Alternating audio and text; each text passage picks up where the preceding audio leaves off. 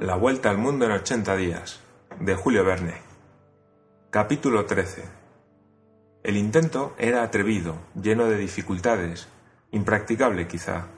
Mr. Fogg iba a arriesgar su vida, o al menos su libertad, y por consiguiente el éxito de sus proyectos, pero no vaciló. Tenía además en Sir Francis Cromarty un auxiliar decidido. En cuanto a Picaporte, estaba preparado y se podía disponer de él. La idea de su amo lo exaltaba. Lo sentía con alma y corazón bajo aquella corteza de hielo, y le iba concibiendo cariño. Quedaba el guía. ¿Qué partido tomaría en el asunto? ¿No estaría inclinado a favor de los indios? A falta de concurso, era menester, cuando menos, asegurar la neutralidad. Sir Francis Cromarty le planteó la cuestión con franqueza. Mi oficial, respondió el guía, soy Parsi. No tan solo arriesgamos nuestras vidas, sino suplicios horribles si nos agarran. Miradlo, pues. Mirado está, respondió Mr. Fogg. Creo que debemos aguardar la noche para obrar. Así lo creo también, respondió el guía. Este valiente indio expuso entonces algunos pormenores sobre la víctima. Era una india de célebre belleza y de raza parsi, hija de ricos comerciantes de Bombay. Había recibido en esa ciudad una educación absolutamente inglesa y por sus modales y su instrucción hubiera pasado por europea. Se llamaba Abuida. Huérfana, fue casada a pesar suyo con ese viejo rajá de Bulkenkund. Tres meses después enviudó y ya sabiendo la suerte que le esperaba, se escapó. Fue alcanzada en su fuga y los parientes del rajá, que tenían interés en su muerte, la condenaron a ese suplicio, del cual era difícil que escapara. Esta relación tenía que arraigar en Mr. Fogg y sus compañeros su generosa resolución. Se decidió que el guía conduciría el elefante hacia la pagoda de Pillaji, a la cual debía acercarse todo lo posible. Media hora después, se hizo alto en un bosque a quinientos pasos de la pagoda, que no podía percibirse, pero los alaridos de los fanáticos se oían con toda claridad. Los medios para llegar hasta la víctima fueron entonces discutidos. El guía conocía apenas esa pagoda de Pillaji, en la cual afirmaba que la joven estaba encarcelada. ¿Podía penetrarse por una de las puertas cuando toda la banda estuviese sumida en el sueño de la embriaguez? ¿O sería necesario practicar un boquete en la pared? Esto no podía decidirse sino en el momento y en el lugar mismo, pero lo indudable era que el rapto debía verificarse aquella misma noche, y no cuando la víctima fuese conducida al suplicio, porque entonces ninguna intervención humana la salvaría. Mr. Fogg y sus compañeros aguardaron la noche, y tan luego como llegó la oscuridad, hacia las seis de la tarde, resolvieron verificar un reconocimiento alrededor de la pagoda. Los últimos gritos de los faquires se extinguían. Según su costumbre, aquellos indios debían hallarse entregados a la pesada embriaguez del hag, opio líquido mezclado con infusión de cáñamo, y tal vez sería posible deslizarse entre ellos hasta el templo. El Parsi, guiando a Mr. Fogg, a Sir Francis Cromarty y a Picaporte, se adelantó sin hacer ruido a través del bosque. Después de arrastrarse durante diez minutos por las matas, Llegaron al borde de un riachuelo y allí, a la luz de las antorchas de hierro impregnadas de resina, percibieron un montón de leña apilada. Era la hoguera formada con sándalo precioso y bañada ya con aceite perfumado. En su parte posterior descansaba el cuerpo embalsamado del rajá, que debía arder al mismo tiempo que la viuda. A cien pasos de esta hoguera se elevaba la pagoda, cuyos minaretes penetraban en la sombra por encima de los árboles. Venid, dijo el guía con voz baja, y redoblando las precauciones, seguido de sus compañeros, se deslizó silenciosamente a través de las altas hierbas. El silencio solo estaba interrumpido por el murmullo del viento en las ramas. Muy luego el guía se detuvo en la extremidad de un claro alumbrado por algunas antorchas. El suelo estaba cubierto de grupos de durmientes entorpecidos por la embriaguez.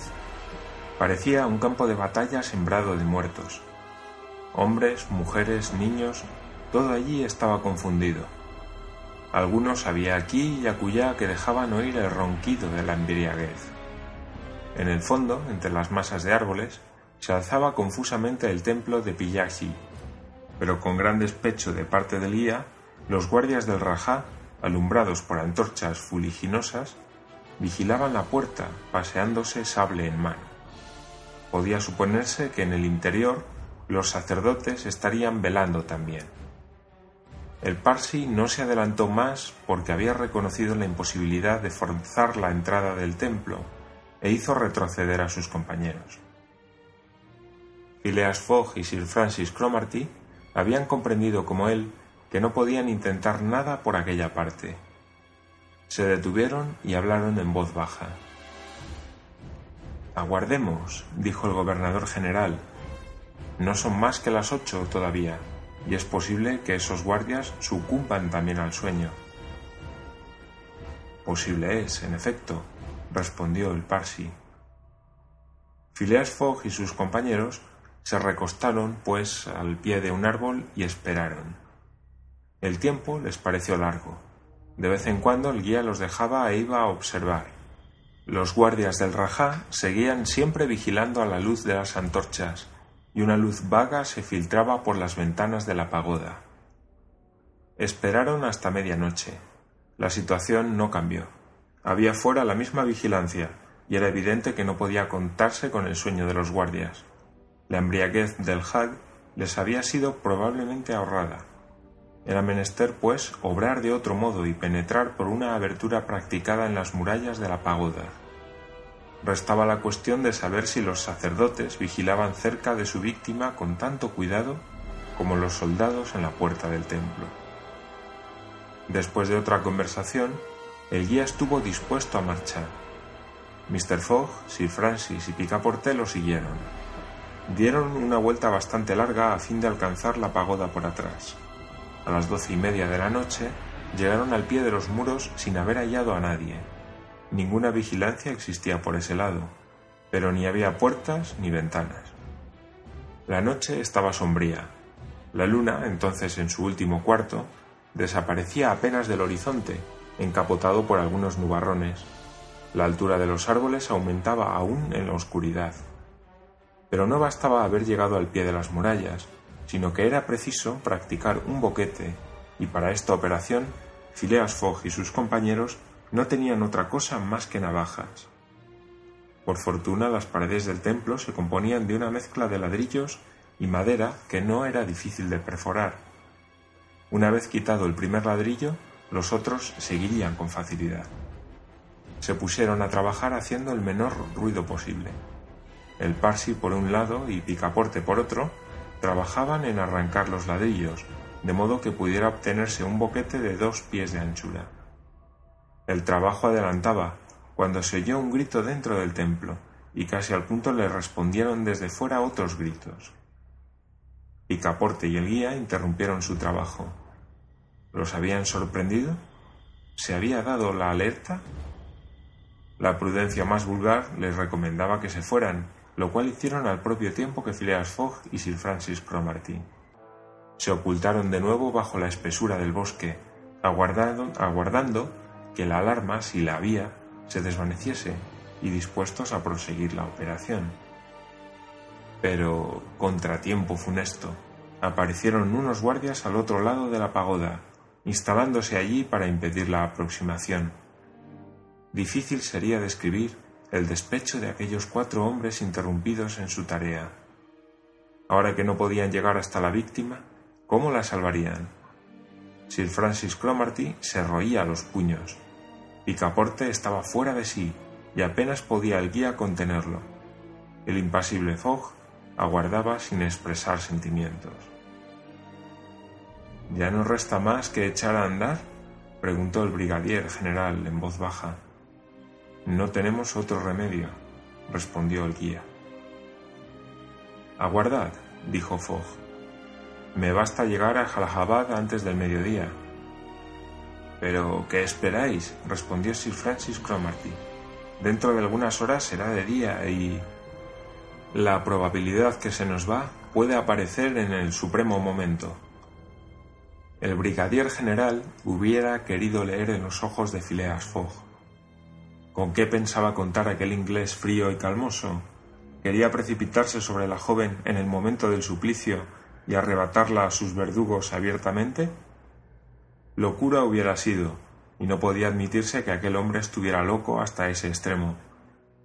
Sin embargo, Sir Francis consintió en aguardar hasta el desenlace de tan terrible escena, pero el guía no dejó a sus compañeros en el paraje donde se habían refugiado, sino que los llevó al sitio que precedía la plazoleta donde dormían los indios. Abrigados nuestros viajeros por un grupo de árboles, podían observar lo que había de pasar sin ser vistos. Entretanto, Picaporte, sentado sobre las primeras ramas de un árbol, estaba rumiando una idea que primeramente había cruzado por su mente como un relámpago y acabó por incrustarse en su cerebro. Había comenzado por decir para sí, ¡qué locura! Y ahora repetía, ¿y por qué no? Es una probabilidad, tal vez la única, y con semejantes brutos. En todo caso, Picaporte no formuló de otro modo su pensamiento, pero no tardó en deslizarse con una flexibilidad de serpiente bajo las ramas inferiores del árbol, cuya extremidad se inclinaba hacia el suelo. Pasaban las horas, y bien pronto algunos matices menos sombríos anunciaron la proximidad del día.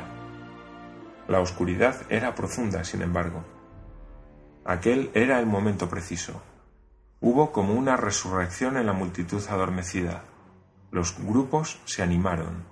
Había llegado para la desdichada víctima la hora de la muerte. En efecto, las puertas de la pagoda se abrieron. Una luz más viva se escapó del interior. Mr. Fogg y Sir Francis Cromarty pudieron percibir la víctima vivamente alumbrada que dos sacerdotes sacaban fuera. Hasta les pareció que, sacudiendo el entorpecimiento de la embriaguez por un supremo instinto de conservación, la desgraciada intentaba escaparse de entre sus verdugos. El corazón de Sir Francis Cromarty palpitó, y por un momento convulsivo, asiendo la mano de Phileas Fogg, sintió que esta mano llevaba una navaja abierta. En este momento la multitud se puso en movimiento.